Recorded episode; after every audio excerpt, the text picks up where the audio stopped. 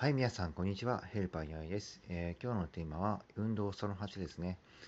今ね、えー、ノルウェー式 HIIT をね、やっていた、やってきたんですけど、やっ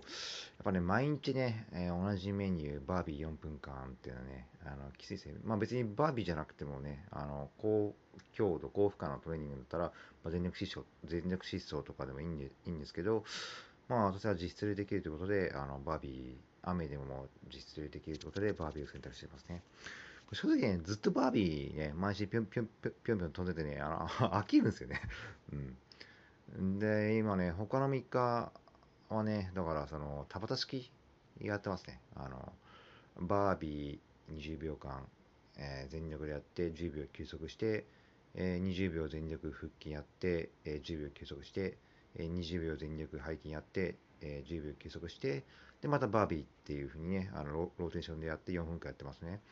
まあこれね、まあ、体負荷軽いっていうのもあるんですけど、